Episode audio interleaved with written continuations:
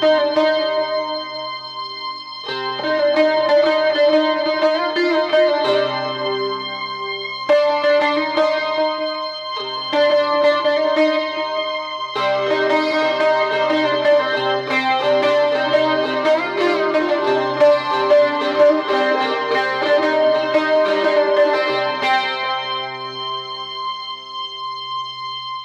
cuando estalló de repente, con un estruendo ensordecedor y levantando una gran columna de humo, una casa de piedra cuyo plácido tejado habíamos estado viendo desde allí, tan plano y perfecto, que ahora saltaba por los aires desintegrado en un montón de cascotes que caían pedazo a pedazo, en medio de una gran polvareda y un granizo de piedras. Se levantó de un salto una mujer que debía de ser la dueña de la casa, y prorrumpió en un salvaje alarido antes de echar a correr hacia allí, con un niño en brazos y otro desdichado que ya andaba agarrado a la falda de su vestido. Y mientras corría gritaba y señalaba hacia allí con la mano, las palabras sofocadas en la garganta, y una vecina ya se había puesto en pie, y otra más, seguida de un anciano, y eran muchos los que se habían levantado, mientras ella seguía corriendo con el niño agarrado al vestido, arrastras por un instante hasta que se cayó y deshecho en lágrimas, quedó allí con su moreno trasero al aire. Uno de nuestros muchachos salió al encuentro de la mujer y le gritó que se detuviera, pero ella seguía dando unos desesperados alaridos y con la mano libre se golpeaba el pecho porque al parecer acababa de comprender que no se trataba solo de quedarse esperando bajo el follaje del sicomoro, a ver qué querían los judíos para después regresar a casa, sino que aquello era el punto y final de su hogar y de su mundo, que había caído sobre ellos la oscuridad. Y ahora se derrumbaban. Y es que de repente intuyó algo intangible, espantoso, increíble. Algo que se le plantaba delante sin que nada se interpusiera. Algo concreto y cruel que ya estaba allí cara a cara y que no tenía vuelta atrás. El muchacho se había puesto pálido, como quien se ve forzado a oír algo que no quiere escuchar, y volvió a gritarle que regresara a su sitio pero la mujer estaba ya muy por encima de cualquier amenaza, y dejándolo plantado, echó a correr pesadamente hacia el lugar de la explosión. Con un gesto reflejo de la mano el muchacho la atrapó por el pañuelo, y para oprobio de ella, la cabellera se le soltó y quedó completamente al descubierto, hecho que provocó la repulsa de todos y una indignación desbordada en el corazón de la mujer, que le arrebató el pañuelo y con un solo gesto de protesta se lo volvió a colocar en la cabeza envolviendo también con él al pequeño que gemía en el otro brazo, y alzándose con presteza el pesado vestido, siguió corriendo hacia adelante, hacia la casa destruida. Déjala, dijo Moise, ya volverá.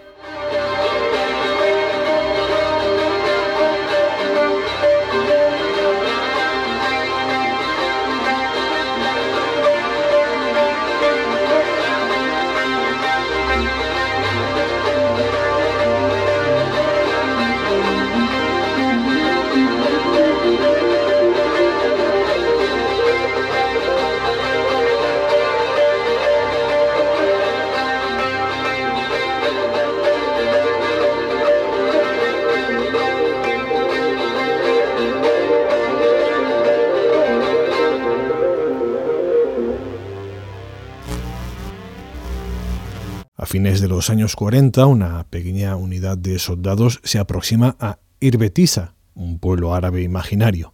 Deben desalojarlo y enviar a sus habitantes lejos de allí, a un campo de refugiados, al exilio.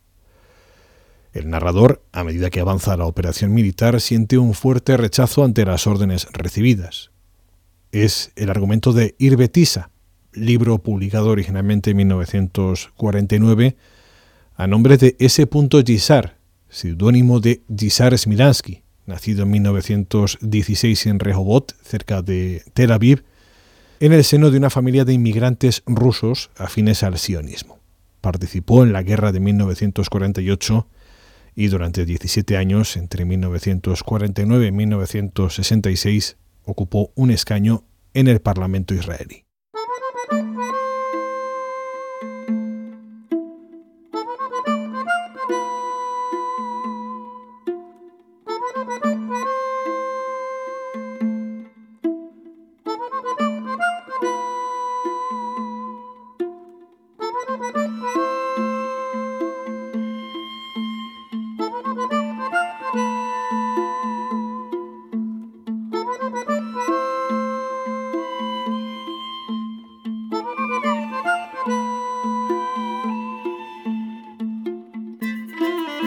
Tal? ¿Cómo estáis? Saludos de Carlos Pérez Cruz. Bienvenidos a un nuevo capítulo de Todos los caminos están cerrados.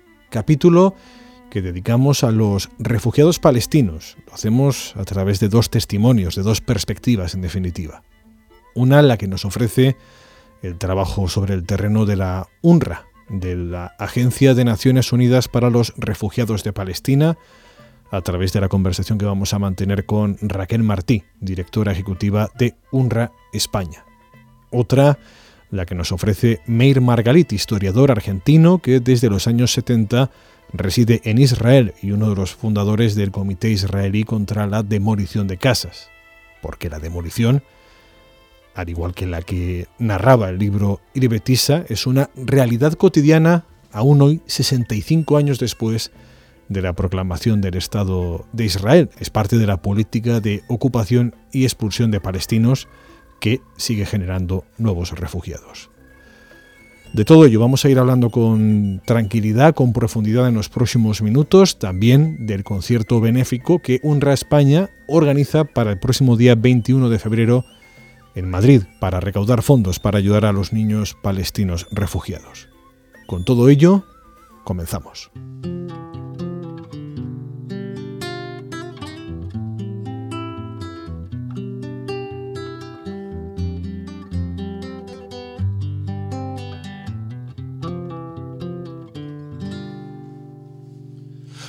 1950 te dio a luz en la tierra, donde los jóvenes lanzan piedras a la injusticia cada atardecer, donde las madres se esperan con el plato en la mesa sin la certeza de que sus hijos regresen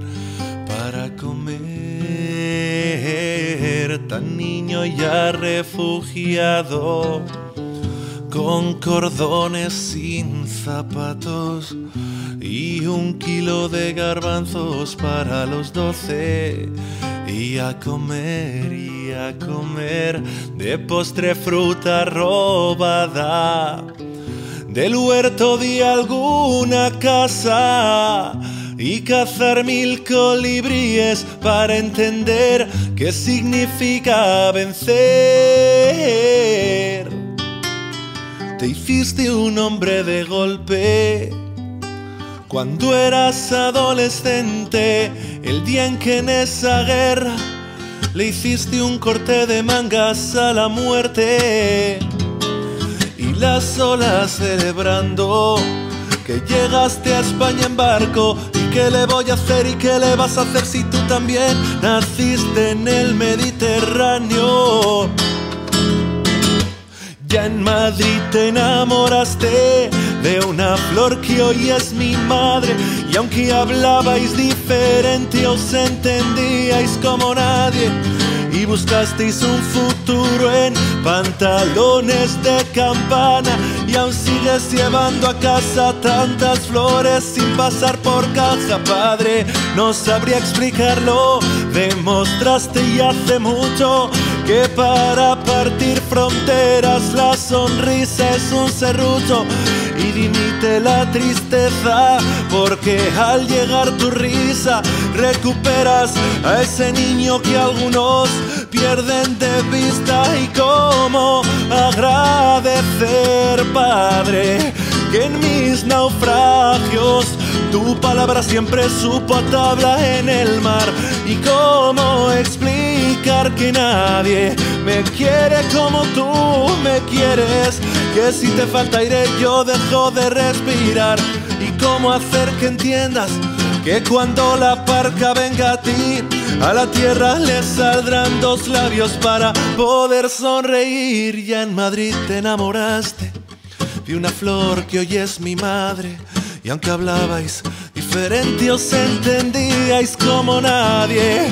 y buscasteis un futuro en pantalones de campana y aún sigues llevando a casa tantas flores sin pasar por caja, padre. No sabría explicarlo, demostraste y hace mucho que para partir fronteras la sonrisa es un y dimite la tristeza porque al llegar tu risa recuperas a ese niño que algunos pierden de vista.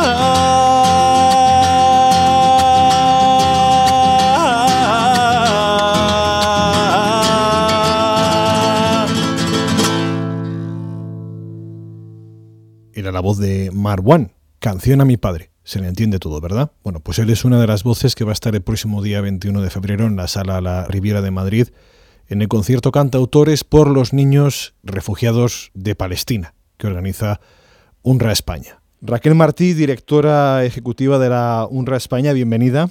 Hola, ¿cómo estáis? Bueno, el próximo día 21 se celebra en Madrid un concierto por los niños refugiados de Palestina. Es la segunda ocasión. Enseguida explicaremos las características de ese concierto solidario. Antes, para entender realmente la necesidad de la solidaridad, vamos a tratar de entender tanto a qué se dedica la UNRWA como cuál es la situación eh, de los refugiados palestinos. Raquel, referirnos a refugiados palestinos es hacerlo a personas desplazadas en diversos países, pero aunque suene paradójico, en este caso también a personas desplazadas dentro de su propio país. Bueno, sí, es, es, un concepto muy específico el que sufren los refugiados de Palestina. Son refugiados del año 48, cuando se produce la guerra árabe-israelí, y son eh, expulsados de lo que es hoy el Estado de Israel. Estos eh, refugiados, que en aquel año son aproximadamente unas 700.000 personas, tienen que huir de sus hogares y se eh, desplazan, como dices, a lo que es hoy el territorio palestino ocupado, Gaza y Cisjordania, pero también a los países vecinos, a Líbano, a Siria y a Jordania más de 5 millones de refugiados, una tercera parte de los refugiados del mundo, se puede leer en la página web de la UNRWA. ¿Cómo están distribuidos numérica y geográficamente, grosso modo?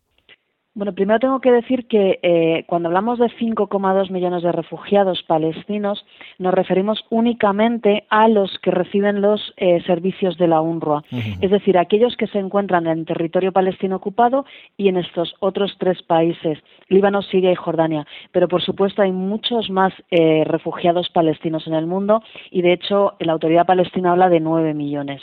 Pero nosotros nos referimos a estos 5,2 en Oriente Medio. Pues se distribuyen el mayor número de población se encuentra en, Jordania, son 1,8 millones de refugiados de Palestina en Jordania. Después tendríamos Gaza con 1,2 en Cisjordania hay aproximadamente unos 900.000 y en el Líbano y Siria unos 500.000 en cada uno de los dos países. Cuando se habla de, refugiados, uno imagina que nos referimos a campos de refugiados establecidos de manera provisional, en tiendas de campaña. Incluso la mayoría de campos de refugiados eh, palestinos nada tienen que ver con ellos, son ya incluso pueblos, ciudades. ¿Qué condiciones de habitabilidad y de acceso a recursos básicos tienen a día de hoy los refugiados palestinos, Raquel? Pues como dices, en su día fueron campamentos temporales, pero dada que su situación eh, desde aquella, desde la guerra eh, ha transcurrido ya más de 64 años, estos campamentos han ido poco a poco convirtiéndose en, campamentos eh, en ciudades. son infraestructuras muy básicas porque han crecido sin ninguna planificación, siempre pensando que era temporal y viven prácticamente hacinados porque no se han vuelto a en los gobiernos de acogida o incluso en el territorio palestino ocupado no se ha, no se ha podido volver a, a, incrementar el espacio para estos campamentos con lo cual ya prácticamente no, no crecen en la, en la, en, lo horizontal sino en lo vertical son además infraestructuras precarias que no tienen cimientos y que van añadiendo pisos a las casas sin eh, ninguna prevención y asumiendo mucho riesgo. No tienen prácticamente espacio en las calles, son eh, callejones prácticamente el espacio que tienen las, las personas y los niños para, para, para poder transitar. No hay, por supuesto, ni parques públicos, ni zonas ajardinadas, sino que es eh, toda una construcción masiva y sin espacio. Eh, algunas casas tienen acceso a agua potable, otras no. Eh, el sistema de alcantarillado es muy precario. Muchas veces evacúan las aguas residuales a la, misma calle. y bueno, pues eh, realmente la situación varía en cada una de las zonas. No es lo mismo pues la situación que hay en Siria ahora con la que hay en Gaza, por ejemplo, pero eh, yo creo que se definiría por el hacinamiento, la, pobreza y la precariedad, la situación en la que se viven en los campos de refugiados palestinos refugiados en Siria, Jordania, Líbano, Cisjordania y Gaza. Esos son los palestinos a los que atiende la UNRWA. Las condiciones son cambiantes, ahora entraremos en matices, pero ¿cuáles son las necesidades más comunes, cotidianas, que atiende la UNRWA con independencia de las emergencias más puntuales? Pues en primer lugar, nuestra misión principal es la educación. Nosotros tenemos, gestionamos 700 escuelas hacemos una gestión directa, es decir, que son nuestras propias escuelas y nuestro propio personal, eh, y tenemos aproximadamente a medio millón de niños. Para nosotros es muy importante, por tanto, eh, la educación, pero también la es para los palestinos, ¿no? Forma parte de su idiosincrasia en darle un valor muy elevado a la, a la educación. También eh, tenemos que tener en cuenta que la UNRWA tiene todo un sistema sanitario gratuito para la población refugiada palestina. Contamos con 138 clínicas de salud.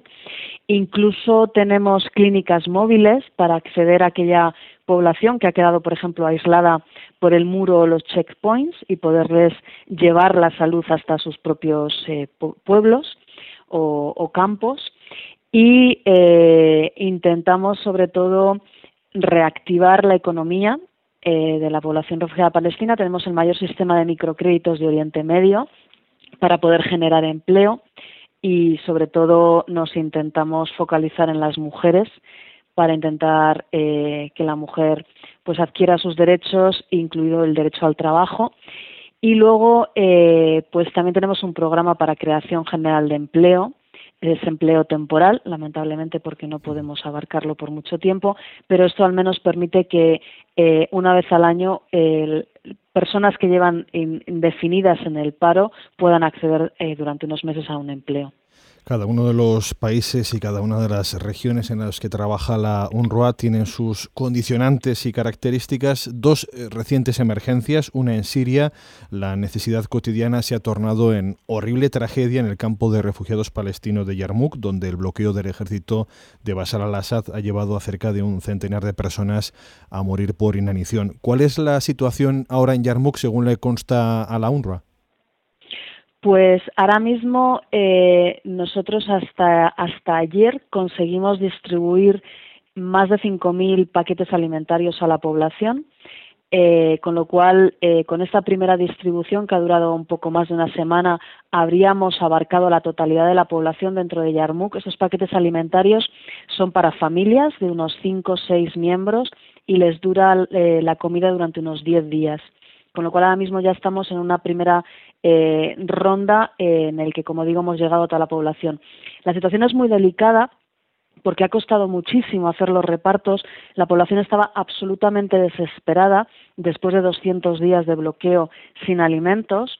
Ha costado mucho, hemos tenido que meter fórmulas de rehidratación para los, para los bebés, para los niños, eh, otro tipo de alimentos para poder empezar a ingerirlos porque claro llevaban tanto tiempo sin comer que incluso los niños no podían no podían ingerir alimentos.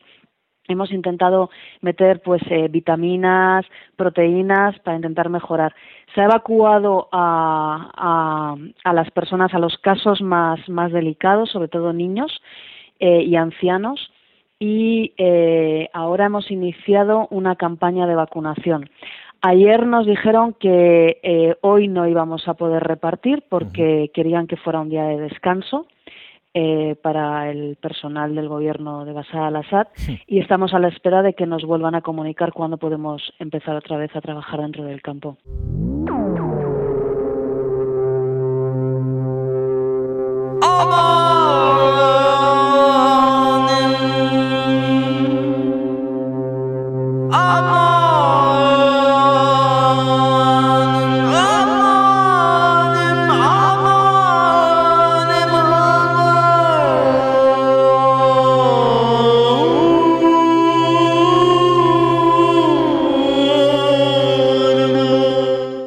Con Raquel Martí de Yarmouk del campo de refugiados palestino en Siria. En Damasco se encuentra Miquel Ayestarán, periodista, colaborador de diversos medios de comunicación, diarios del Grupo Vocento, Euskal Televista, la televisión pública vasca.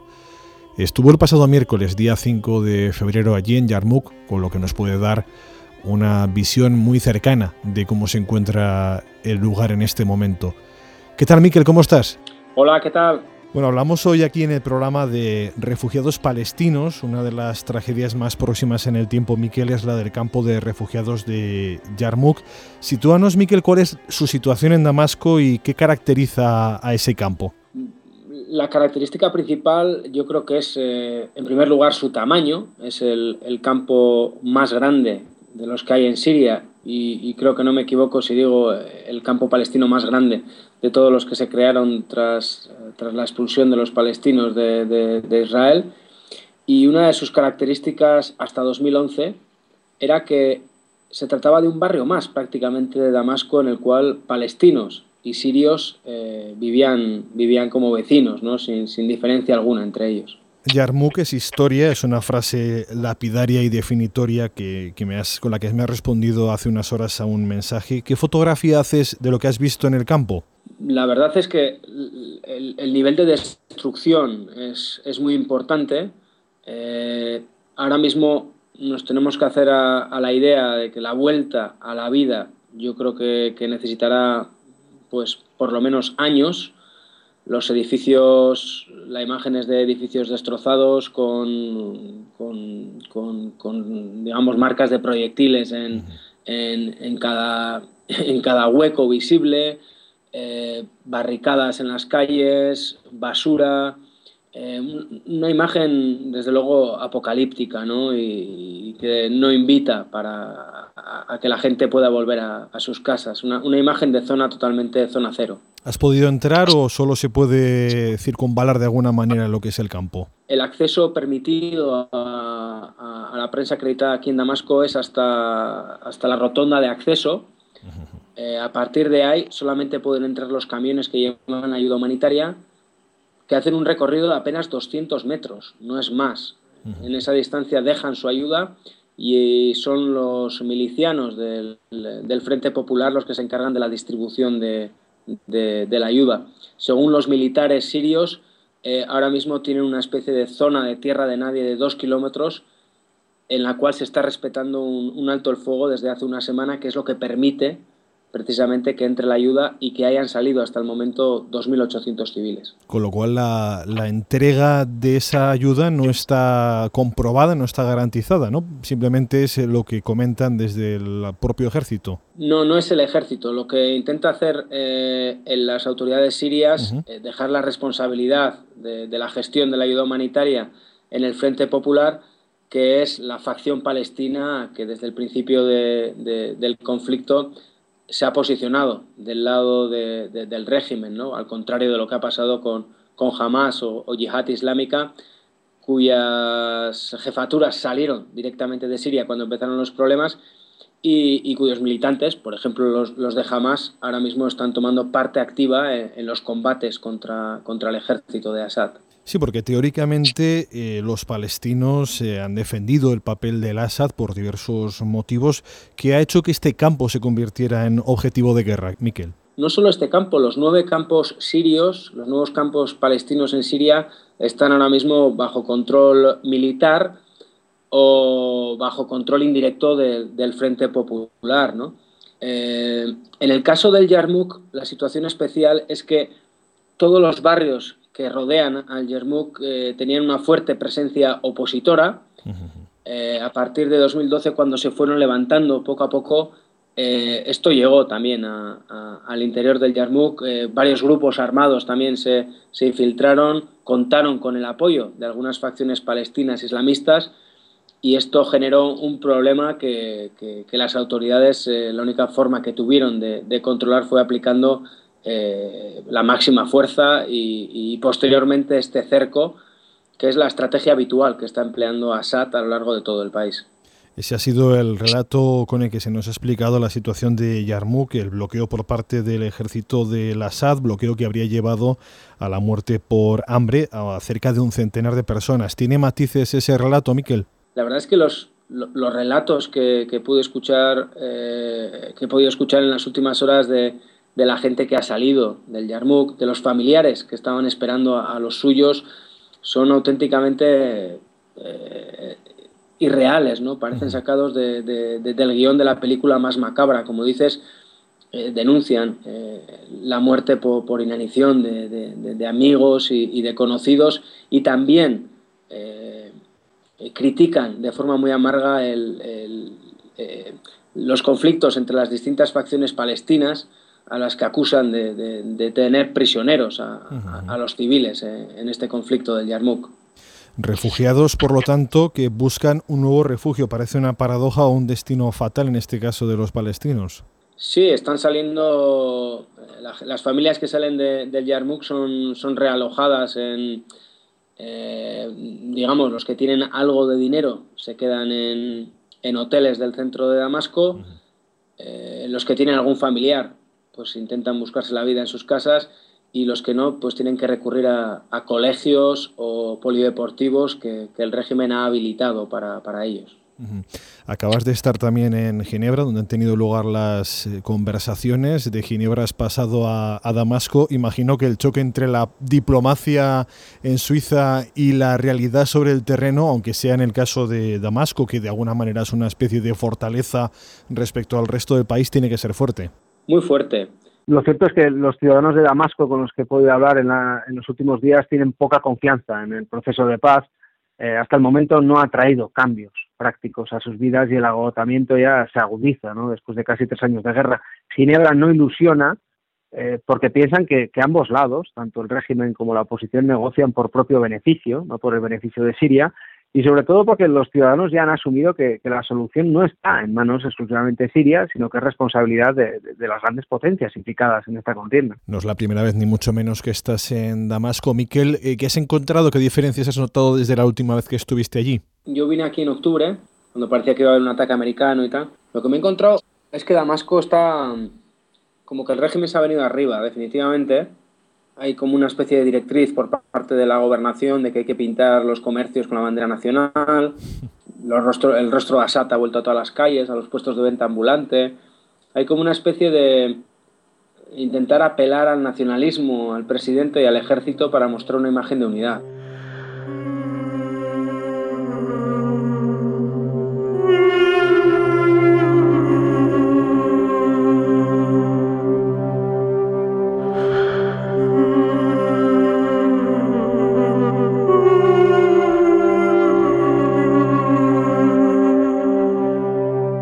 Testimonio de Miquel Ayestarán desde Damasco, una vez visitado ese campo de refugiados de Yarmouk, Raquel Martí nos da una perspectiva de, en qué situación se encuentra y de la dificultad de la propia entrega de las ayudas. Ha sido muy lento, muy doloroso y luego además, como sabes, la primera vez que se nos autorizó a entrar, eh, tuvimos que volver a salir por, por los disparos de los francotiradores dentro del campamento.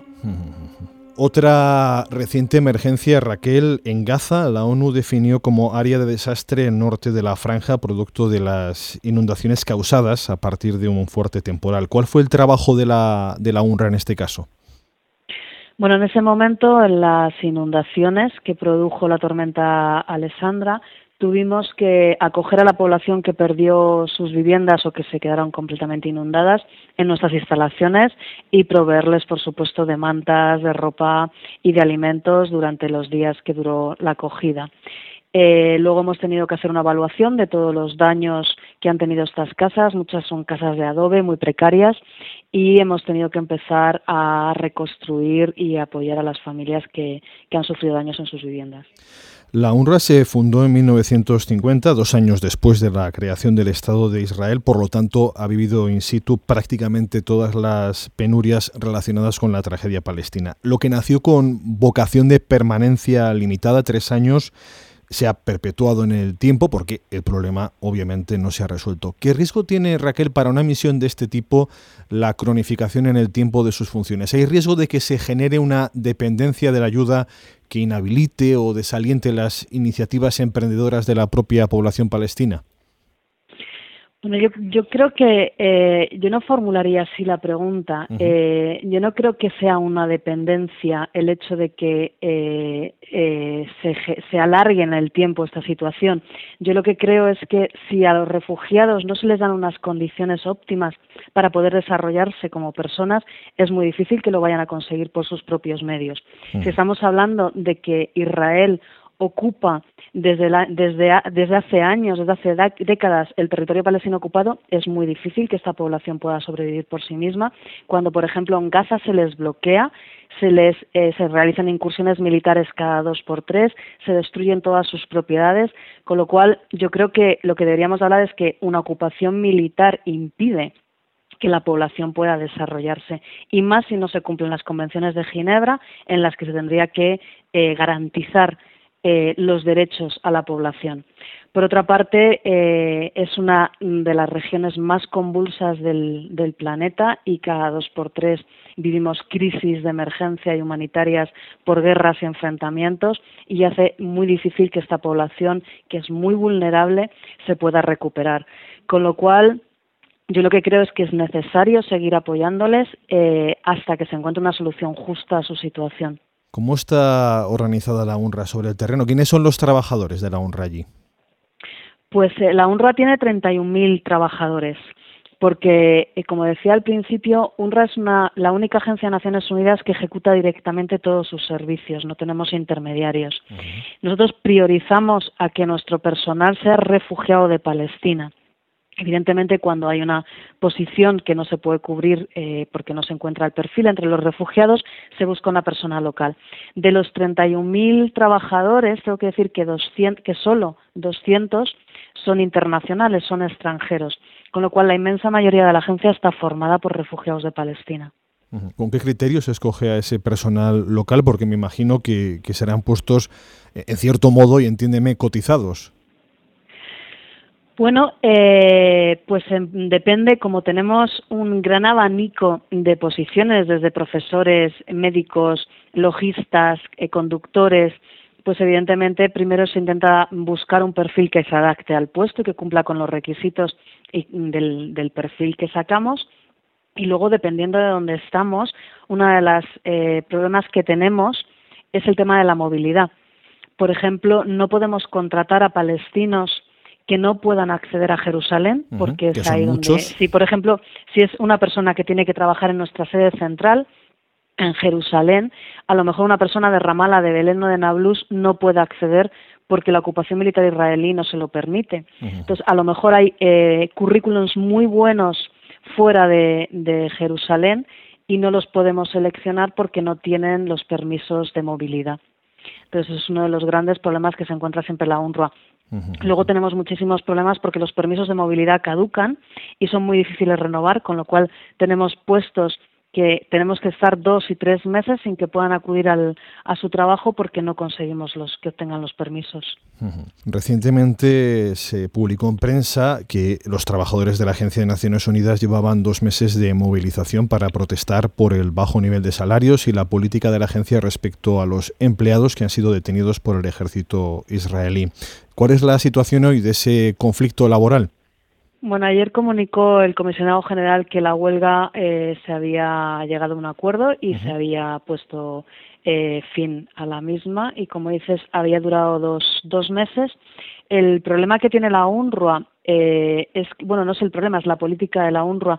En cada una de las, eh, nosotros lo llamamos área de operación, en las que estamos, hay un convenio firmado con cada uno de los países de acogida y con la autoridad palestina que estipula los salarios que podemos pagar. Uh -huh. Esos salarios no pueden estar por encima de las medias nacionales, con lo cual cuando los eh, empleados reivindican un incremento del, del, salario, tenemos siempre que respetar esta política. Por ello, en la, en la resolución de la huelga ha tenido que intervenir el presidente Mahmoud Abbas. Uh -huh. eh, pero como digo, por ejemplo, si trabajamos en Líbano, eh, un profesor de nuestras escuelas no puede ganar más que un profesor que trabaje para el gobierno libanés, mm. con lo cual tenemos que ajustar y tener esa política salarial.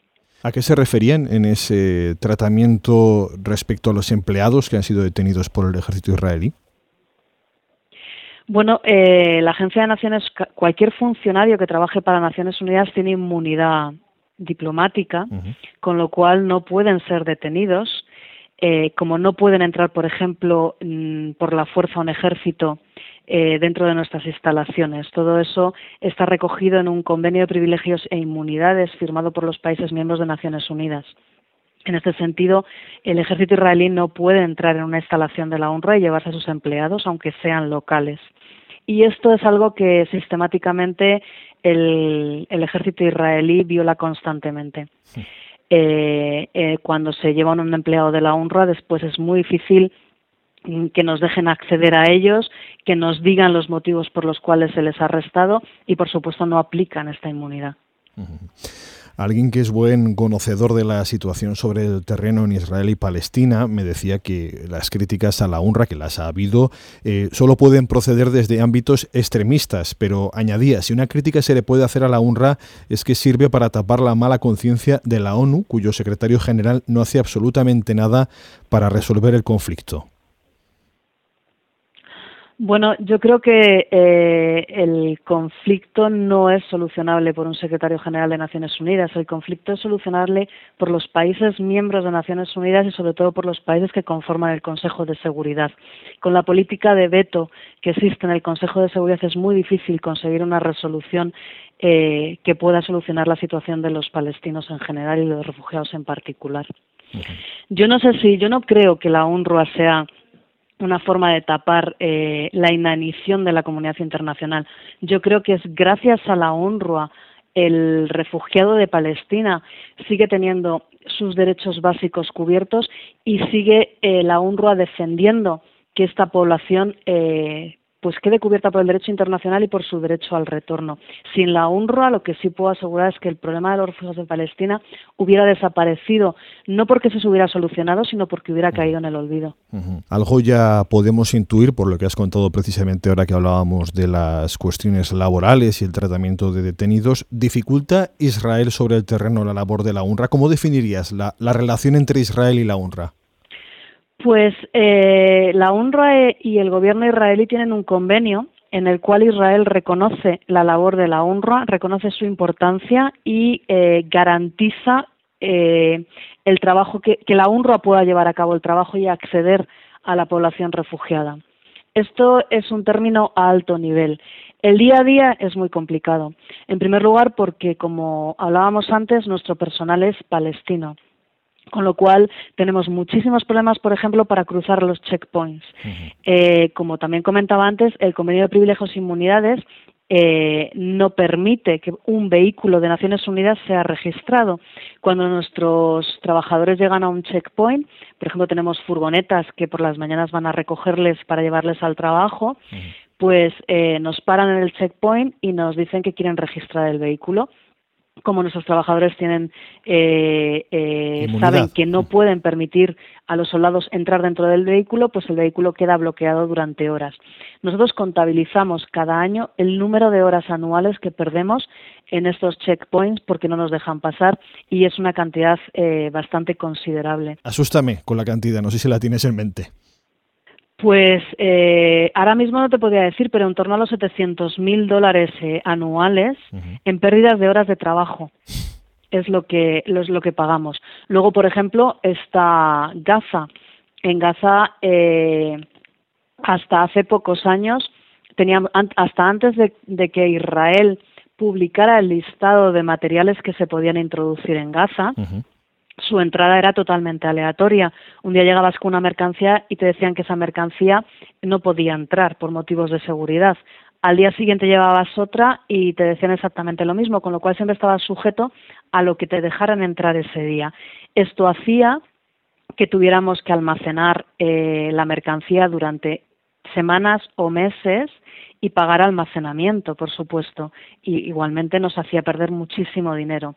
Ahora ya sabemos qué es lo que se puede entrar en Gaza y qué es lo que no se puede, pero conseguir las autorizaciones, por ejemplo, para entrar materiales de construcción llevan meses.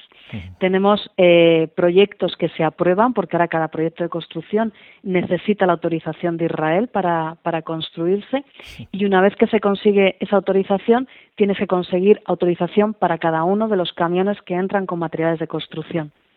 Con lo cual, los proyectos de construcción se dilatan en el tiempo muchísimo y son prácticamente inviables. Y además en el caso de Gaza ahora hay la dificultad añadida de la frontera con Egipto. No sé en ese sentido si habéis notado un incremento de las dificultades de la cotidianidad de la vida en Gaza por esa frontera con Egipto.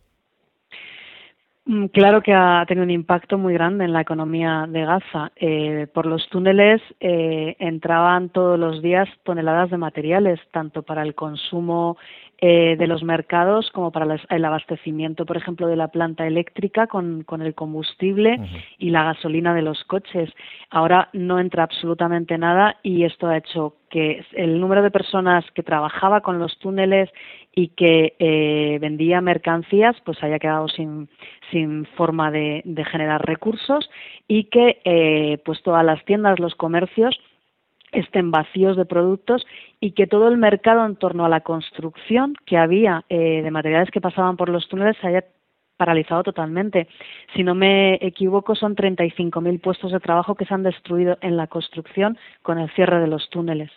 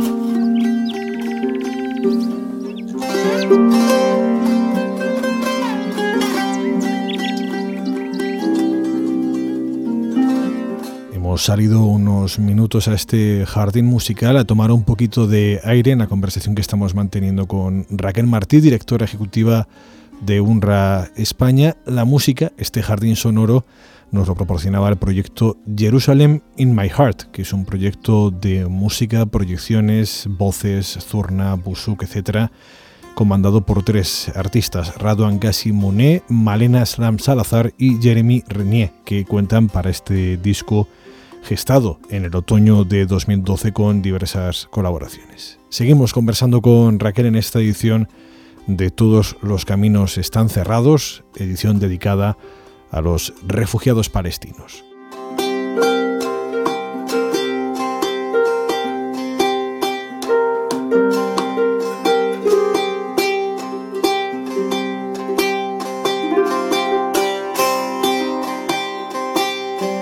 Tiempos de estafa, digo, de crisis, ¿en qué medida se ha visto afectada la UNRWA, como se han visto afectadas otras organizaciones por la disminución de ingresos? ¿Cuál es vuestra situación? Pues la situación es muy, muy delicada. De hecho, eh, tuvimos grandes problemas de, para acabar el año. Nuestros mayores gastos mensuales son en términos salariales, eh, debido a la enorme cantidad de trabajadores que tenemos, de profesores, de médicos, con lo cual eh, siempre nuestra mayor preocupación es tener eh, disponibilidad, tener recursos para poder pagar estos, estos salarios. Tengo que decir que la agencia no tiene un presupuesto fijo que dé Naciones Unidas. Nosotros vivimos de contribuciones voluntarias de los países miembros, con lo cual, si un gobierno decide dejar de financiar a la UNRWA, no tiene, puede hacerlo, no tiene ninguna obligación. Con esto quiere decir que nuestro presupuesto anual puede quedar cubierto o puede quedar al descubierto. Por ejemplo, eh, una decisión muy dolorosa que tuvimos que tomar el año pasado por la falta de recursos es el dejar de distribuir los alimentos en las escuelas para los niños de Gaza. Los niños en Gaza llegan, llegan sin alimentar porque sus familias no, no tienen suficientes recursos para ello y nosotros habíamos implementado un sistema para darles desayunos energéticos, con lo cual no solamente mejoraba su sistema de, de salud y nutrición, sino que además esto hacía que se pudieran concentrar mejor en las clases y repercutía en su educación. El año pasado tuvimos que cortarlo en septiembre porque nos, eh, nos, nos quedamos sin fondos. El hecho de la crisis de los donantes, de sus reducciones, pero también la guerra de Siria, eh, la emergencia tan enorme que, que, que, que vivimos en Siria y también la emergencia de Filipinas ha hecho que los fondos se destinen a cubrir estas dos grandes emergencias y que cada vez los donantes pues destinen menos fondos a una emergencia olvidada como es Gaza y que es crónica.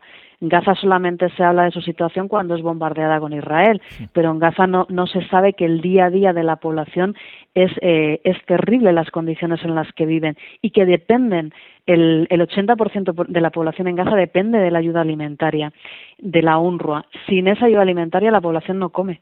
Te preguntaba antes sobre la relación UNRWA con Israel. En el caso de, Gaza, eh, tendría que preguntarte, dado que algunos países consideran que el gobierno de Gaza lo lleva una organización terrorista, Hamas, ¿cuál es la relación de la UNRWA con, con Hamas en Gaza?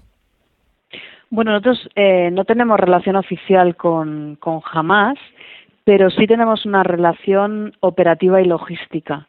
Es decir, nosotros eh, gestionamos 242 escuelas en Gaza y estamos dentro de un sistema de educación eh, de un territorio, con lo cual tenemos que adaptar currícula eh, tenemos que eh, coordinarnos con el Ministerio de Educación.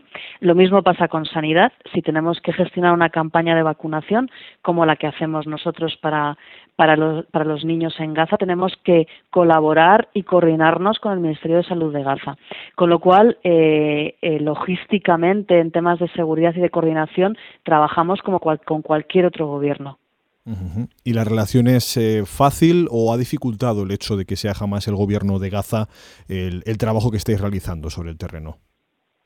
No, las relaciones son, como digo, pues como las que tenemos en Cisjordania para poder trabajar o, en cualquiera de cada una con su idiosincrasia. Eh, ¿Qué proyectos, qué acciones concretas desarrolla la sección española de la UNRWA? Bueno, pues aquí en España, en primer lugar, lo que eh, más trabajamos es con el tema de la sensibilización eh, sobre los refugiados de Palestina yo creo que con los años se ha ido conociendo un poquito más, pero yo creo que todavía hay un gran desconocimiento entre la población española de que existen 5 millones de refugiados de Palestina y de por qué existe esa población, con lo cual es lo que eh, tratamos de, hacer mayor hincapié con, los medios de comunicación, eh, con la ciudadanía en general. También hacemos en colegios muchísima educación por la paz les explicamos lo que es Naciones Unidas, la Carta de Naciones Unidas y les contamos cuál es la situación de los refugiados de Palestina y la violación constante de sus derechos. Eso sería una de las grandes líneas de trabajo que tenemos. La otra, evidentemente, es la eh, recaudación de fondos para poder apoyar los programas de la UNRWA en el terreno. En ese sentido, eh, concierto por los niños refugiados de Palestina, concierto benéfico el próximo día 21 de febrero en Madrid, si no me equivoco, segunda ocasión en que lo organizáis. Explícanos quién participa, las características de este concierto, Raquel. Bueno, pues se celebra el día 21 en la Sala Riviera. Eh, van a, van a participar en el concierto algunos de los que ya estuvieron en la, en la primera edición. Tenemos eh, a Marwan, que es, digamos, nuestro director técnico del, del concierto, es el que lo, el que lo organiza. Como sabéis, eh, Marwan tiene origen palestino, con lo cual está muy sensibilizado con el tema y es muy activo en, en el, en, dentro de la, del Comité Español de la UNRWA. Tenemos muchísimo apoyo y colaboración de él.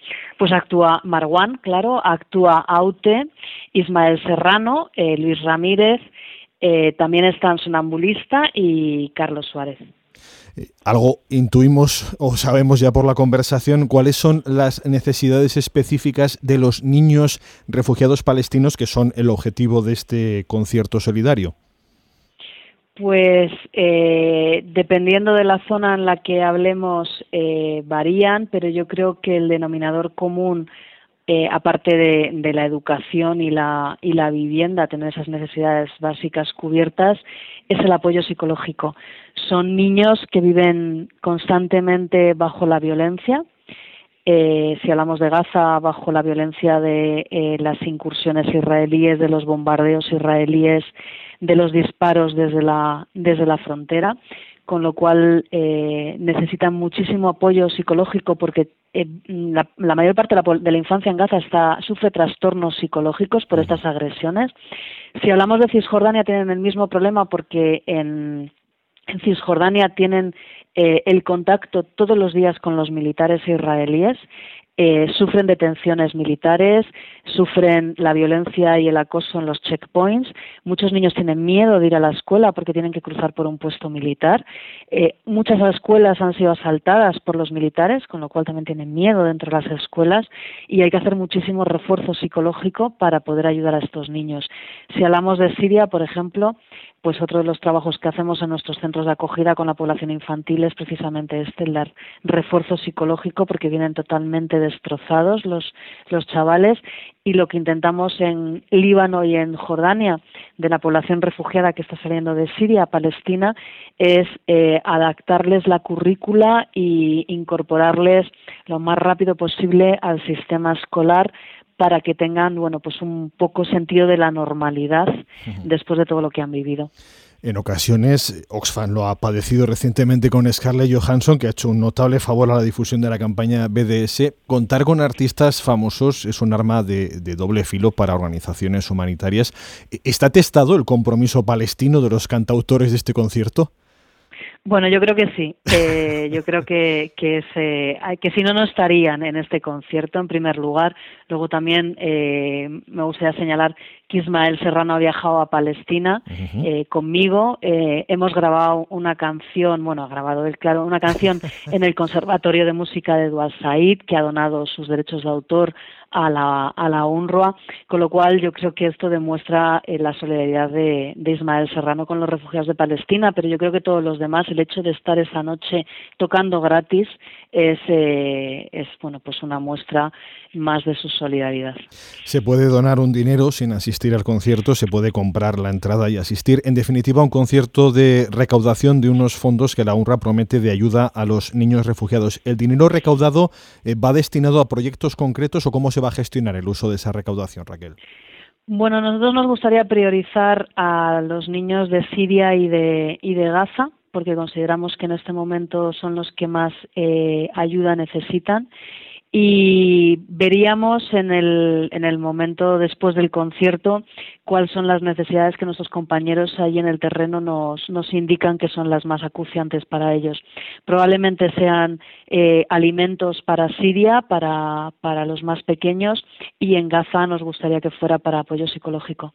Si quieres, da información básica de cómo acceder a la, a la información del concierto y, por lo tanto, cómo poder eh, participar, sea o no en presencia, en la recaudación del concierto benéfico, Raquel. Bueno, pues entrando en Tiquetea pueden comprar la entrada, también pueden donar a la fila cero en el concierto de cantautores y también lo pueden hacer a través de nuestra página web.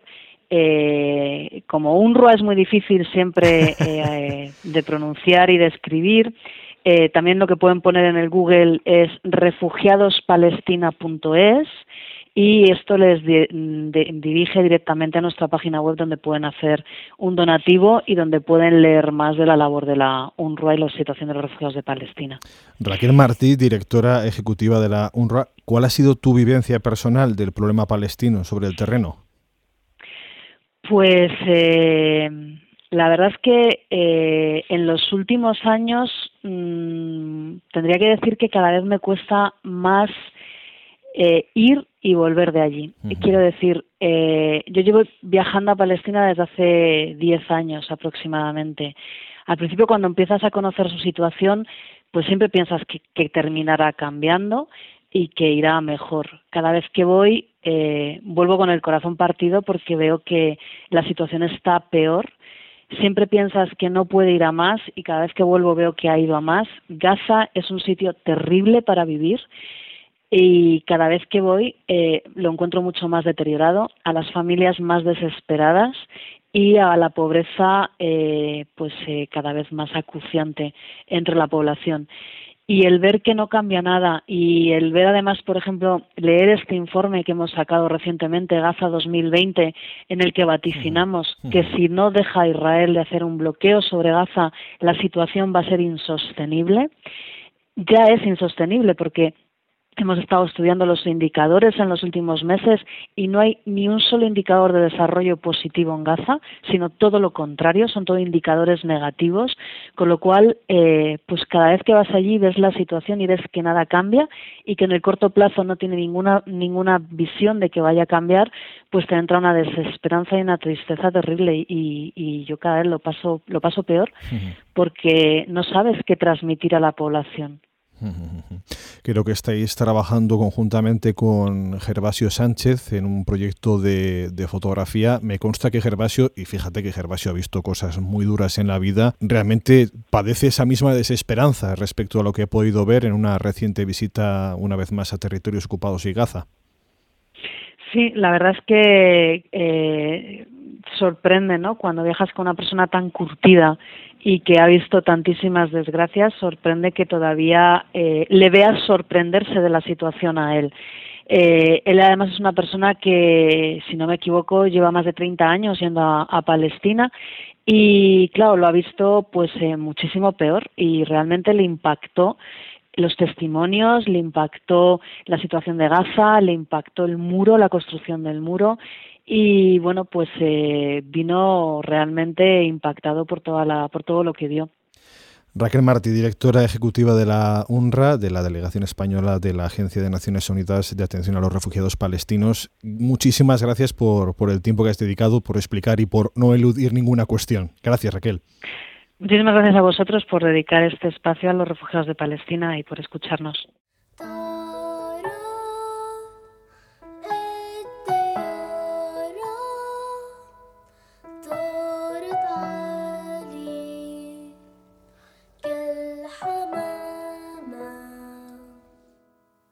Muchacho vuela una cometa sobre una ciudad acorralada. Sobre el muro su figura juega a pintar cien mil palomas blancas. Agarra el cordel con esa fuerza de quien ha perdido casi todo. no deja escapar a su cometa. Desde lo alto se verá su casa, el olivar, su ayer y su ojalá. Un hombre vigila la cometa, levantando su mirada al cielo. El futuro es solo una promesa y el hogar tan solo es un recuerdo. Lejos de su casa un hombre espera manos que le salven del silencio. Flores de papel el aire lleva y bajo los escombros tirita aquella estrella que marca su retorno. Luces errantes en tierra extraña, sombras del pasado, memoria incómoda y frágil, nuestro legado. Mírame, existo, sueño y respiro, aunque algo cansado Llevaré hasta tu casa ramas de olivo en mis manos. Futuro aplazado, duro camino del refugiado. Luces errantes en tierra extraña, sombras del pasado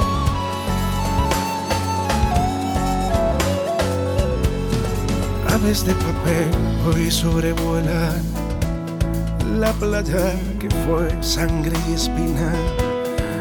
La brisa empuja mil cometas como quien sopla sobre una herida.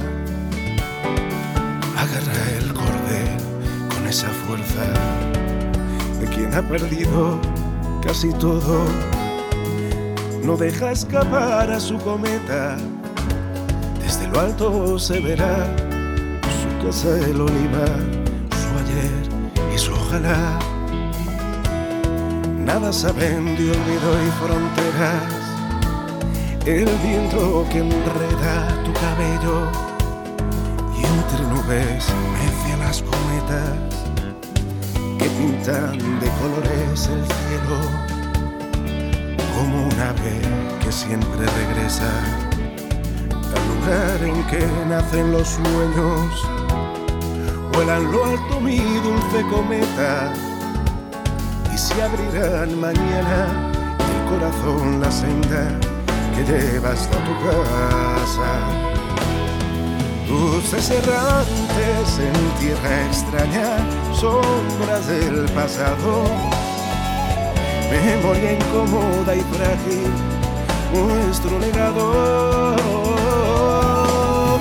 me existo, sueño y respiro aunque algo cansado. Llevaré hasta tu casa ramas de olivo en mis manos. Futuro aplazado, duro camino del refugiado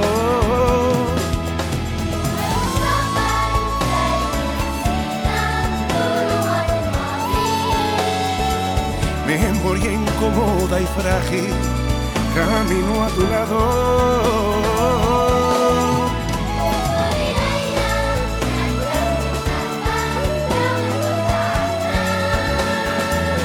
Llevaré hasta tu casa ramas de olivo en mis manos. Futuro aplazado, duro camino del refugiado luces errantes en tierra extraña, sombra del pasado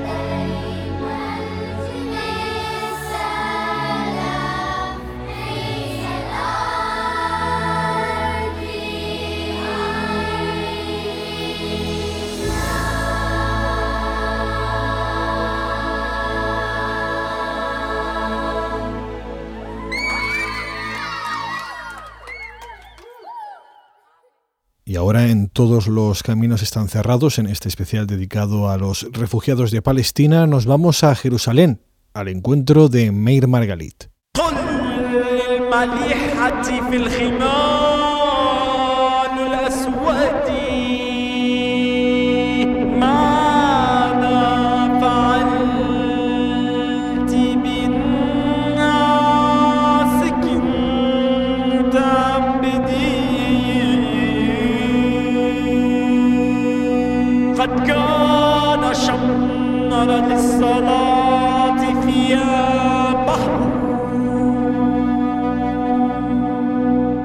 Mir Margalit nació en Buenos Aires en 1952, reside en Israel desde 1972, ha sido concejal en el Ayuntamiento de Jerusalén en varias ocasiones, es fundador del Comité Israelí contra las Demoliciones, que se dedica a la reconstrucción de las edificaciones árabes derribadas por el ejército israelí. ¿Qué tal, Meir? Bienvenido. Gracias, un placer estar con vosotros. Hablamos en este programa de refugiados palestinos. Si entendemos que el refugiado empieza a serlo desde el momento en el que se le expulsa de su hogar, eh, ¿sigue Israel incrementando el número de refugiados palestinos incluso a día de hoy, 66 años después de su proclamación como Estado? Bueno, si tomamos en cuenta eh, todas aquellas eh, casas que Israel destruye casi cotidianamente, en particular en el Valle del Jordán? claro, la respuesta es sí, lamentablemente sí. Cada casa que se destruye implica por lo menos una familia más que se convierte en refugiada.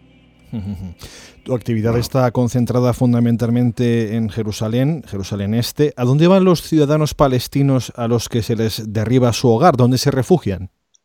Bueno, en Jerusalén en general todavía hay una gran solidaridad entre eh, la sociedad palestina. Ninguno de ellos eh, queda en la calle, ninguno de ellos se transforma en homeless. Eh, en su gran mayoría van a casas de parientes y por lo menos techo tienen. El drama consiste en que, en particular en las familias grandes, de esas de 10, 12 hijos, en las cuales no encuentran una casa para cobijar a toda la familia y entonces la familia empieza un poco a desmembrarse. Dos hijos van a un primo y los otros dos van al abuelo y el otro va a un amigo y entonces ahí la familia eh, se desarma del todo. Eh, pero eh, homeless no, no vas a encontrar en Jerusalén Oriental. ¿En qué está fundamentada, cuál es la base legal de la política de derribos de casas palestinas en Jerusalén y, cuáles son sus objetivos?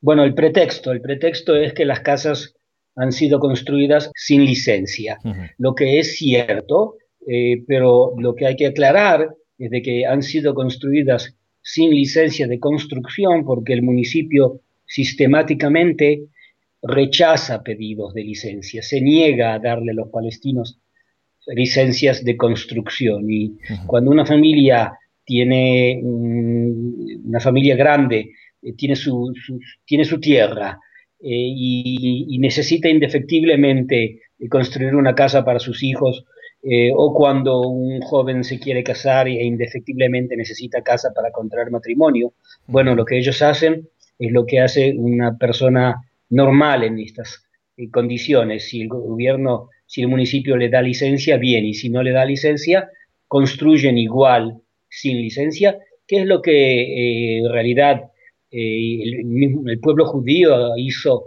durante la época del mandato británico, así que esto no es nada nuevo en nuestra región. y entonces el pretexto es la casa fue construida sin licencia.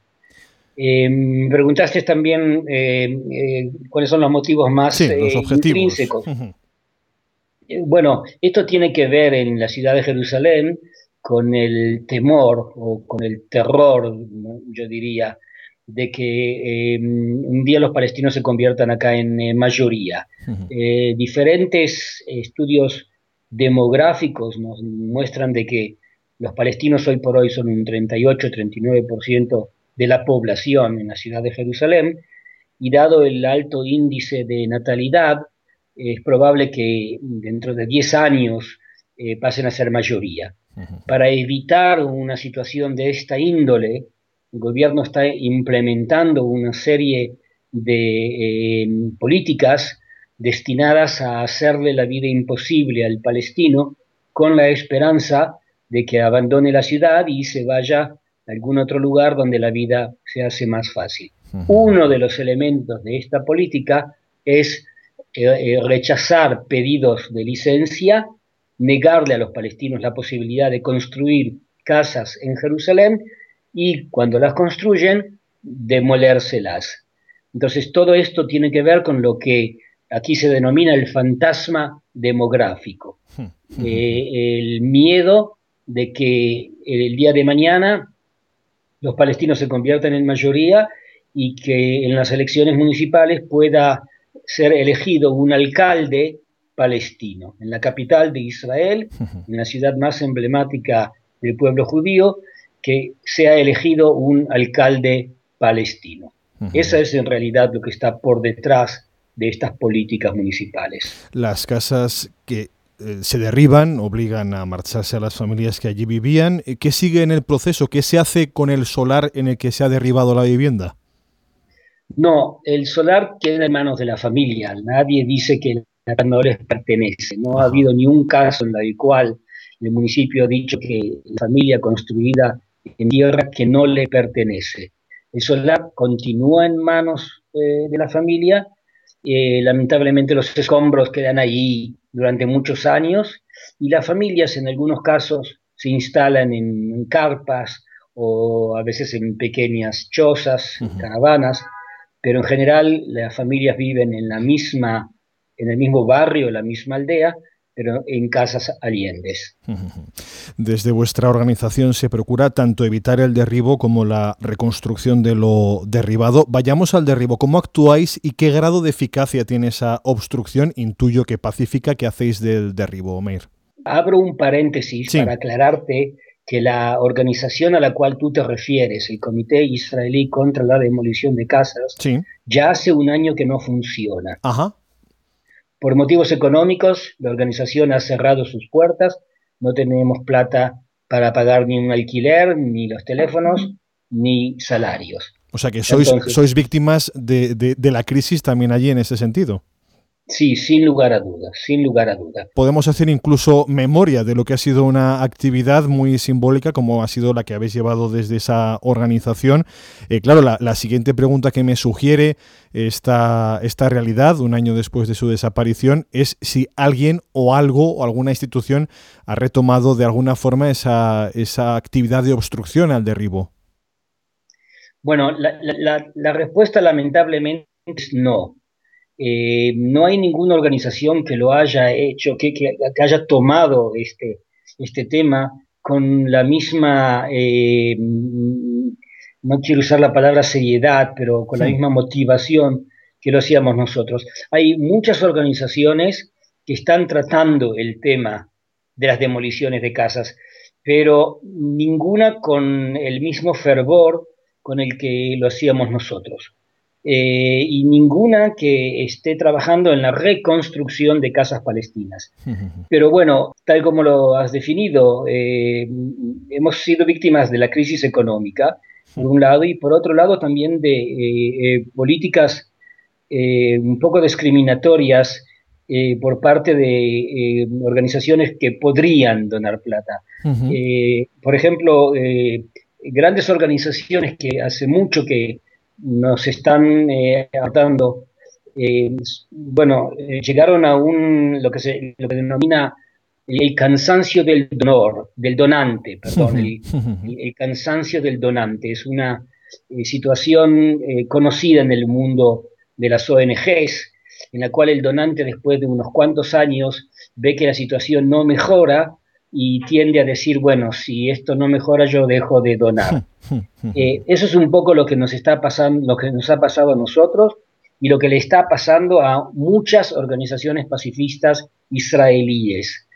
La Unión Europea en particular eh, mm, eh, sostiene de que esto es un pozo sin fondo y que mm, no tiene sentido seguir donando dinero a organizaciones de esta índole por esas dos razones, la crisis económica y este cambio en la percepción de la Unión Europea estamos eh, sufriendo todos, nosotros y, obviamente también los palestinos. Como hablamos de, memoria, lamentablemente ya no de presente, eh, hazme una mirada global al trabajo que, realizabais y que realizasteis durante esos años. Eh, ¿Cómo actuabais en ese intento de evitar los derribos y qué grado de eficacia teníais en esa obstrucción? Mira, nosotros trabajábamos en cuatro niveles. Uno, el primero era darle a las familias asistencia legal familias con órdenes de demoliciones venían rápidamente a nosotros y nos eh, eh, le dábamos asistencia legal. En estos eh, días estamos terminando el último proyecto que teníamos de asistencia social, de asistencia legal, con dinero que nos había mandado muy gentilmente el Colegio de Abogados de, Barcelona. previamente también el Colegio de Abogados de Málaga nos había aportado. Eh, pero ahora que se acaba este proyecto, eh, son muchas las familias a las cuales tendremos que decirle que lamentablemente no podemos ayudarlas con eh, asistencia legal. El, lo, segundo camino que usábamos era el de presión política, a través de diplomáticos europeos, americanos incluso, organizaciones de derechos humanos, sociedad civil, tratábamos de eh, hacer presión política para que el gobierno no demuela estas casas.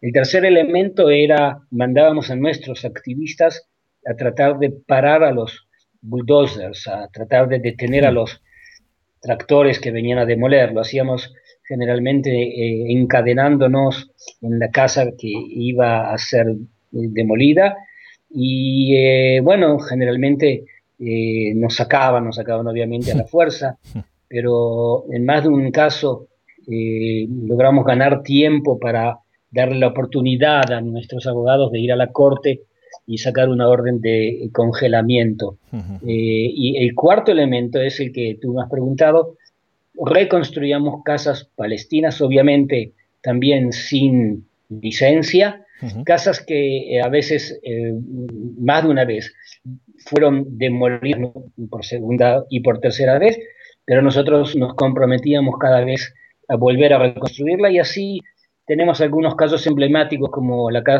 Casa de Arabía, que fue reconstruida seis veces eh, y, no, ahora está, ha sido vuelta, la han destruido nuevamente, pero nosotros tenemos confianza de que eh, encontraremos la forma de reconstruirlo nuevamente. Hablabas de la asistencia legal. Hace unos meses pude hablar con la abogada Lea Semel. Me dijo, el sistema israelí pretende eliminar a los palestinos y quitarles la tierra. No puedes buscar la justicia definitiva en la corte israelí porque pertenece al Estado de Israel y el Estado de Israel pertenece al sistema legal y al Parlamento. Eh, Meir, desde el momento en el que una familia recibe la notificación de que su vivienda va a ser derribada, ¿Qué garantías jurídicas tienen las familias palestinas frente a la justicia israelí en caso de una reclamación? Mira, como bien has dicho, eh, em, el sistema israelí em, depende de la... Eh, el sistema legal israelí depende más que nada de la legislación. Eh, hemos llegado en más de un caso a un juez que nos ha dicho, ustedes tienen razón y aquí hay algo que realmente es terrible, pero nosotros, nos, así nos dicen, nos decían los jueces, nosotros no tenemos la capacidad de fallar en contraposición a la ley. Hmm. Eh, dice, en tanto la ley diga de que no se puede construir sin licencia, nosotros, los jueces, no podemos hacer nada, aunque sepamos, aunque veamos de que aquí hay algo rotundamente eh, injusto. De modo que, eh, eh, es claro, el, palestino puede llegar a la corte, puede tratar de ganar tiempo, puede alegar lo que él crea justo alegar, pero on the bottom line va a perder siempre, porque en tanto la ley no cambie, en los juzgados no hay mucho para hacer. Como decía Lea Semel, no perder ya era una victoria. En el caso de las actividades del Comité Israelí contra las Demoliciones, las actividades de obstrucción, incluso de construcción o reconstrucción que llevabais, eh, ¿eso os ponía también, eh, os podía conllevar una penalización? ¿Os llevaba también a, ser juzgados por ello? Bueno, eh, sí, efectivamente, la respuesta es sí y, yo puedo contarte mi experiencia personal que hace año atrás, eh, por, primera vez, me extrañó mucho que después de tantos años de activismo, por primera vez me llaman a interrogatorio y me acusan de construir casas ilegalmente.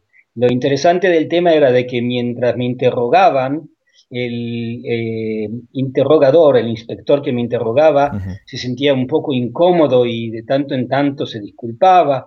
En un momento me dice, tú sabes de que no es esto una iniciativa mía, yo cumplo órdenes. Le pregunto, ¿y órdenes de quién? Y me dice, ah, órdenes de arriba. Y yo le digo, ¿de quién? Del, del jefe eh, del departamento, me dice, más arriba. Le digo, del, jefe del ministerio, me dice todavía más. Digo, del ministro mismo y me dice, tú lo has dicho. O sea que sí, efectivamente hay eh, eh, una intención gubernamental de intimidarnos y de tratar de detener estas acciones por medio de lo que sería la, la ley israelí. Sí. Israel ha intensificado los eh, derribos de viviendas e infraestructuras palestinas en el Valle del Jordán, punto estratégico que Israel quiere controlar en un hipotético acuerdo llamado de paz. Según la Oficina de la ONU para la Coordinación de Asuntos Humanitarios, Israel demolió 390 estructuras de propiedad palestina en el valle en 2013 frente a 172 eh, el año anterior. Meir, la excusa habitual es que las viviendas, las estructuras no habían recibido ese permiso de construcción. Israel es quien decide qué y cómo se puede construir en la mayor parte de los territorios palestinos ocupados. ¿Qué proceso ha de seguir un palestino que en su propia tierra quiera construir una vivienda, rehabilitar, e incluso hacer obras en su domicilio? ¿Qué proceso sigue? Mira, el problema central existe en lo que aquí se denomina el master plan. Master plan sería algo así como el plan urbano, ya sea de la ciudad o del barrio o de la zona. En gran proporción en las zonas palestinas no hay master plan. O sea, después de 46 años de ocupación, Israel todavía no ha tenido tiempo de confeccionar un master plan. Entonces, cuando tú llegas al municipio, por ejemplo, en Jerusalén, y dices quiero construir una casa en mi propio terreno, nunca te dirán no porque eres palestino o no porque mm, eres musulmán. Te dirán sí, mm, no hay problema, pero lamentamos avisarte de que en el barrio en el que tú vives no hay master plan y por lo tanto hasta que no lo haya no habrá posibilidad de dar licencias. Eso es eh, una de las excusas más comunes. Eh, te pueden decir, eh, sí hay master plan, pero de acuerdo al master plan, tu casa se encuentra en tierra verde, o sea, en un pedazo de tierra que está destinado a ser parque nacional en el futuro. y, todo gira en derredor al master plan.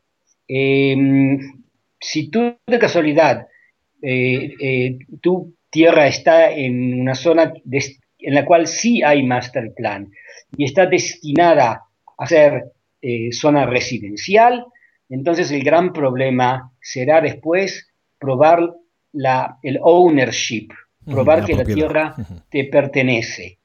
Y el gran problema consiste en que en, en, la zona palestina en general, la gente no estilaba a inscribir su tierra en lo que se llamaría el, em, algo así como la Oficina Nacional de eh, Registro de Tierras.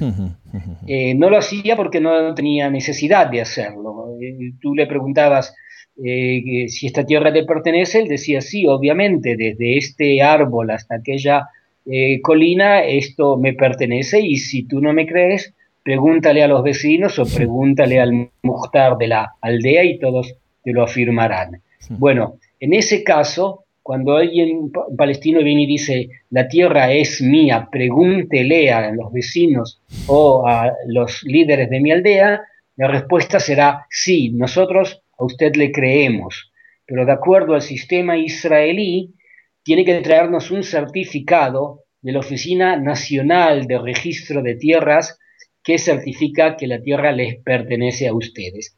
Y esto es un proceso casi, casi imposible de lograrlo en Israel. O sea, eh, eh, dos, estas dos excusas son las más comunes, pero hay decenas de pretextos para no darte al final una licencia de construcción.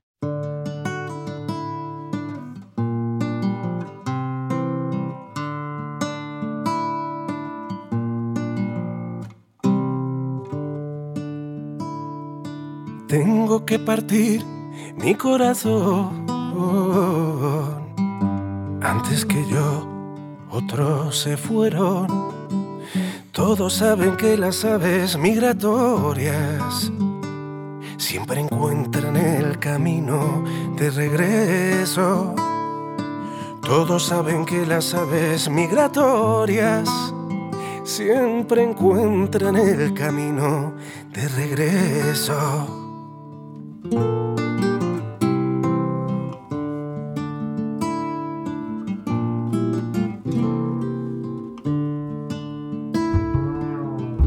No llores más mi corazón, que yo no busco el olvido, solo busco futuro y horizonte. El faro que orienta al náufrago perdido, solo busco futuro y horizonte. El faro que orienta náufrago perdido.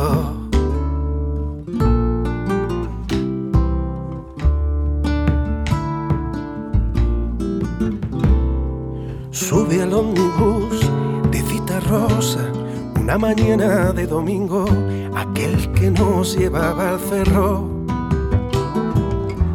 Buscarás en la ciudad dormida el sueño que tuvimos siendo niños. Buscarás en la ciudad dormida el sueño que tuvimos siendo niños.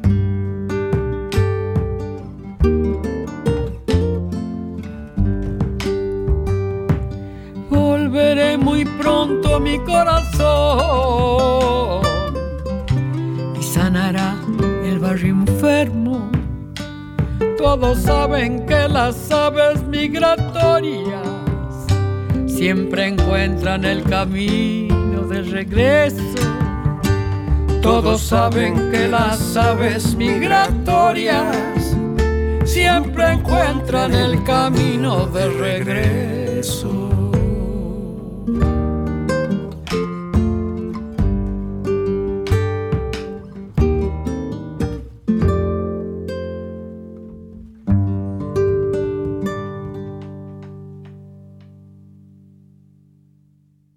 Antes de iniciar esta conversación con Meir Margalit, que estamos teniendo en todos los caminos están cerrados, le preguntaba por música, música para que sonara durante nuestra conversación, y me decía Meir que Mercedes Sosa, venimos de donde venimos, nada mejor que unida a Ismael Serrano en esta zamba, zamba del emigrante.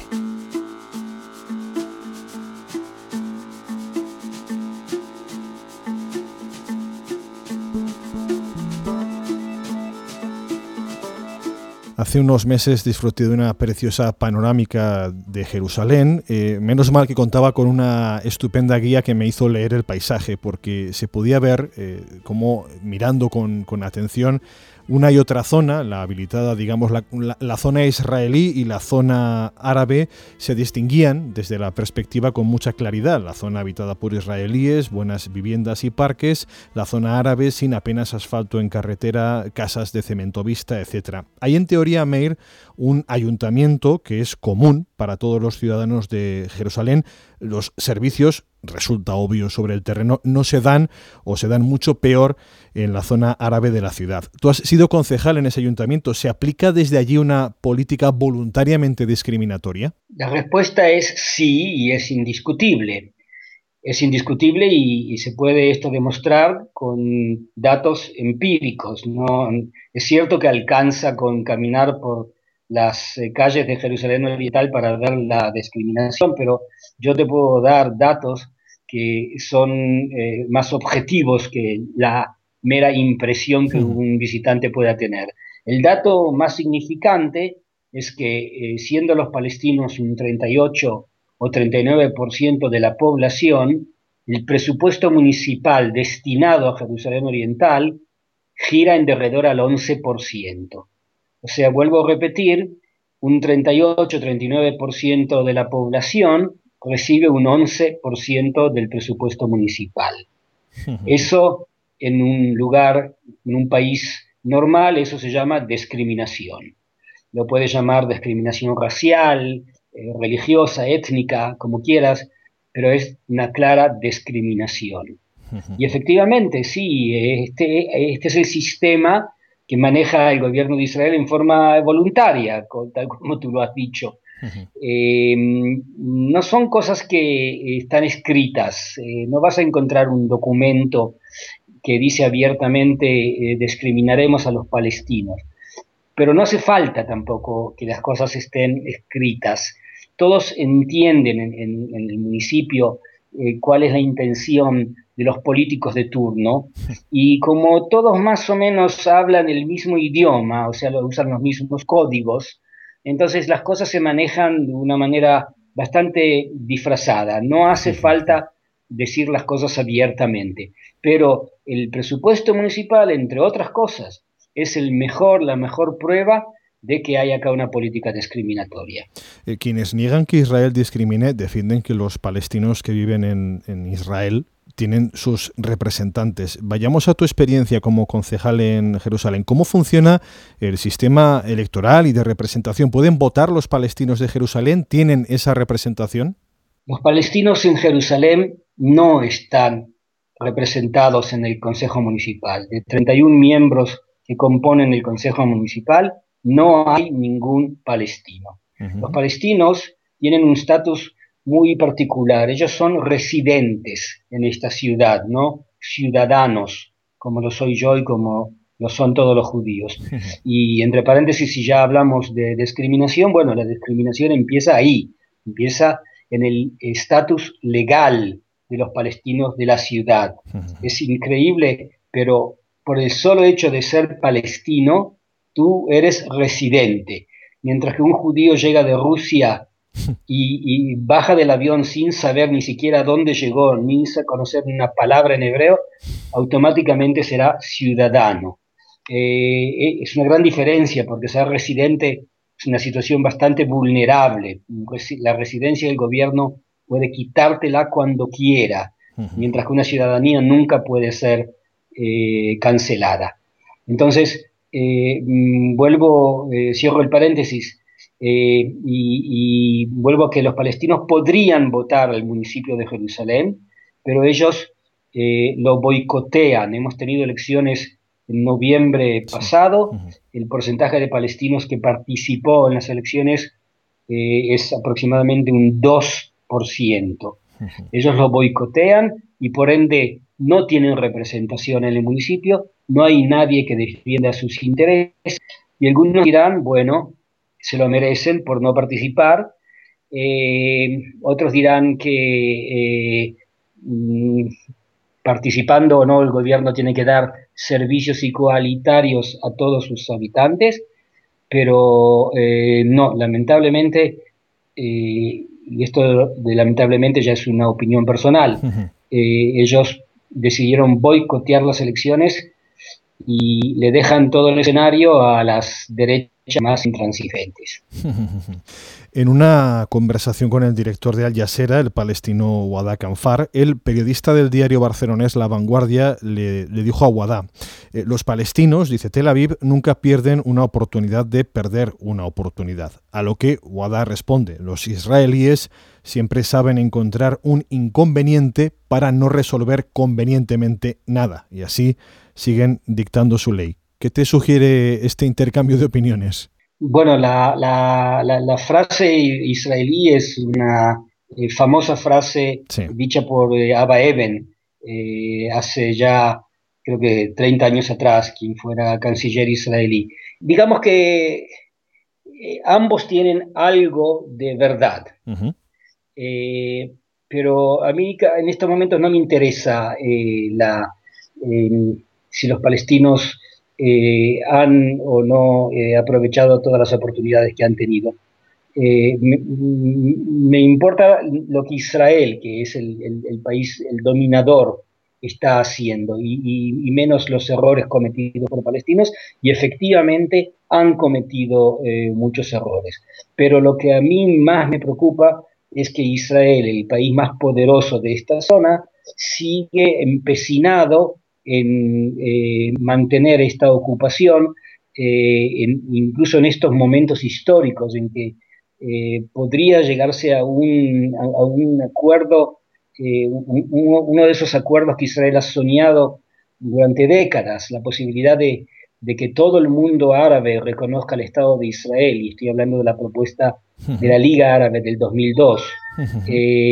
frente a situaciones de esta índole, Em, Israel eh, está prefiriendo mantener los territorios más que llegar a una paz eh, y a una convivencia eh, que respete a los derechos humanos. De hecho, Israel, una de sus exigencias históricas, como has mencionado ahora, es el reconocimiento por parte no solo de facciones palestinas como Estado, sino también de otros países árabes. Creo que mayoritariamente eso ha sido así.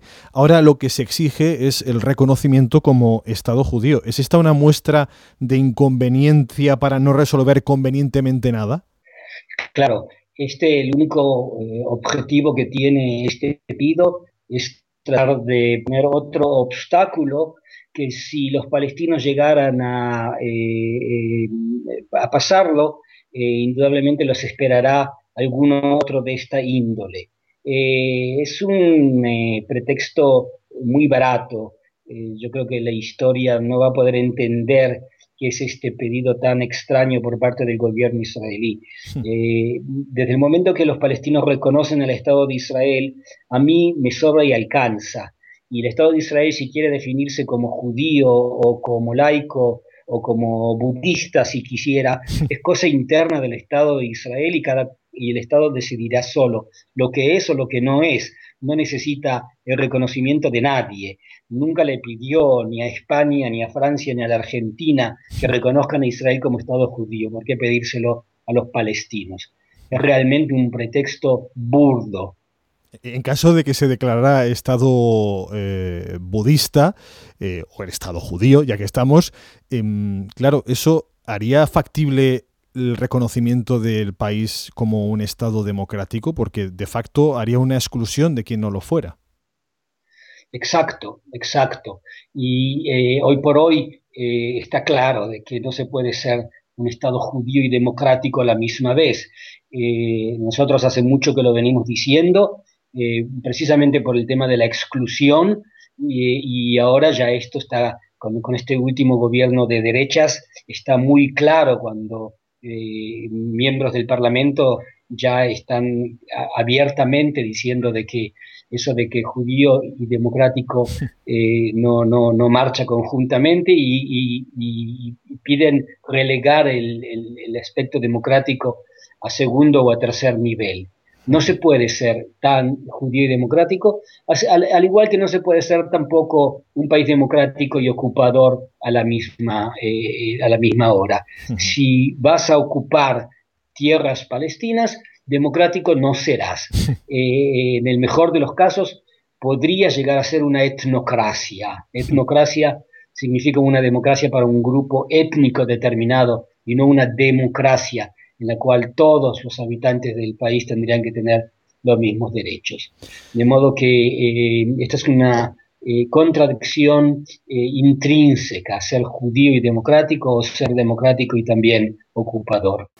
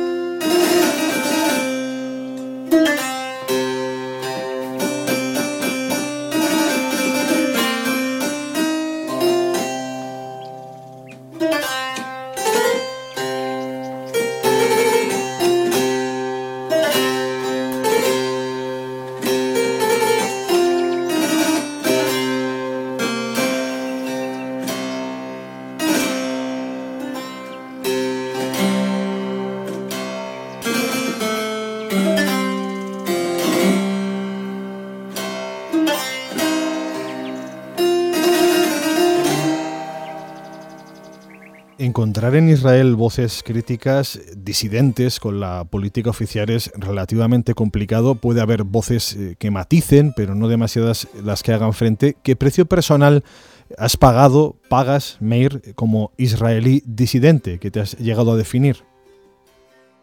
Mira, eh, antes te conté este, interrogatorio al que me han eh, llamado por construir ilegalmente.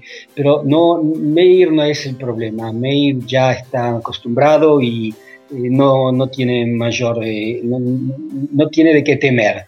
Eh, por cierto, mi mujer teme más que a lo que me pasa que yo mismo, pero Meir no es el problema. El problema son los activistas jóvenes aquellos que vienen y me dicen, Meir, nosotros te apoyamos, pero no nos pidas que lo hagamos abiertamente, no me pidas que ponga un sticker en el auto o algo parecido, porque eh, los vecinos me harán problemas o mi patrón en el trabajo puede echarme o porque eh, por, la presión social eh, en, el, barrio o, en el trabajo.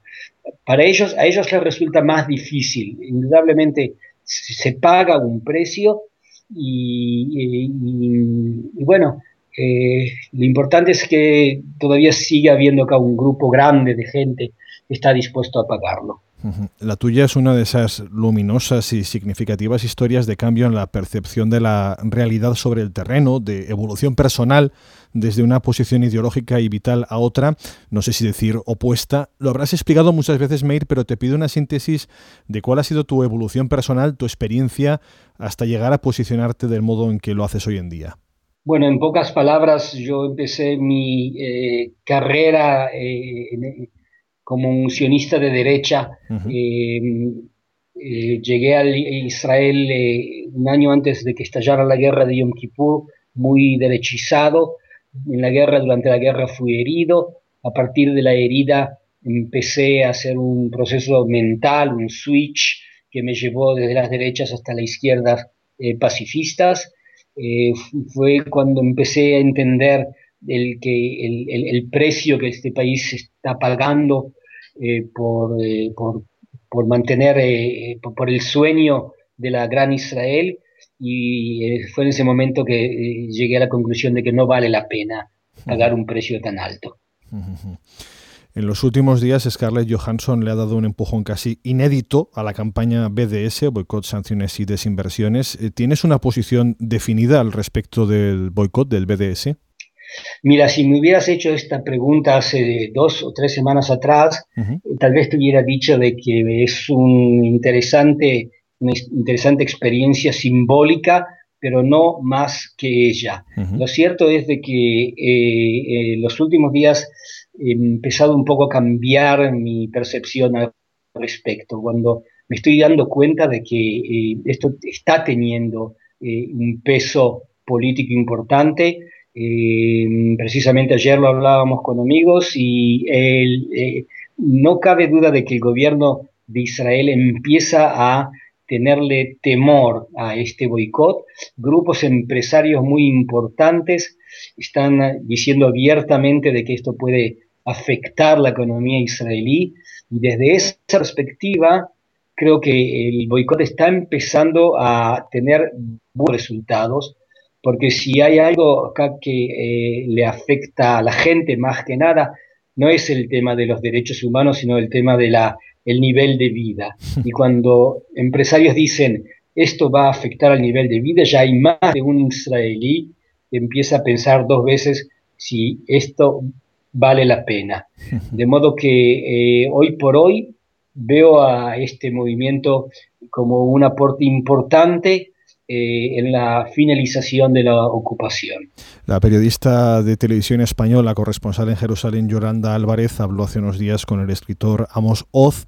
Eh, Amos Oz decía que él sí boicoteaba los productos de empresas que trabajan en territorios ocupados, pero que creía un error el boicoteo al resto de, Israel, de universidades, de equipos deportivos. Eh, ¿Haces distinción entre los objetivos a boicotear desde otros países? Eh, a, mí me gustaría un boicot más puntual. Eh, hablar de boicotear a, todas las universidades eh, me parece injusto y en particular porque gran parte de los profesores universitarios están en las izquierdas, en izquierdas que están peleando por la finalización de la ocupación. De modo que yo preferiría ser un poco más puntual, pero vuelvo a repetirte, eh, eh, dos, tres últimas semanas he empezado a ver las cosas desde otra perspectiva. No me extrañaría que entre dos o tres semanas tal vez te pueda, te conteste yo también en forma distinta. Es, eh, estoy en proceso de repensar el tema. Bueno, precisamente el boicot ha envenenado el terreno de las declaraciones a partir de unas palabras de John Kerry. Como suele decir Eugenio García Gascón, hechos, no palabras. El 29 de abril Meir acaba el plazo dado inicialmente para la resolución del enésimo proceso de conversaciones llamadas de paz entre Israel y uno de sus representantes políticos eh, en Palestina, la Autoridad Nacional Palestina. Dejando las palabras de lado, ¿qué te dicen los hechos? Mira, eh, Jerusalén es una ciudad muy derechista. Y yo mm, me manejo, me, muevo, eh, conozco eh, a mucha gente de derecha en esta ciudad y lo que yo te puedo decir es de que la derecha está nerviosa. La derecha está nerviosa y si ellos están nerviosos, yo estoy contento. Eh, no tengo más información de la que publican los, los, los periódicos. Pero si esta gente que está cerca de los eh, eh, focos eh, estatales y, de poder, si esta gente está nerviosa, a mí me da la impresión de que este proceso puede llegar a buen puerto. Em, si no será en abril, será en mayo, junio, julio, pero lo que está claro es que la ocupación se está desgastando. Y esto yo lo puedo ver a lo mejor un poco más claro eh, que otros porque, porque vengo de la disciplina histórica. Yo soy un historiador en, mi, eh, en mi profesión académica y tengo la costumbre de, ver las cosas, los procesos a, largo, a largos plazos.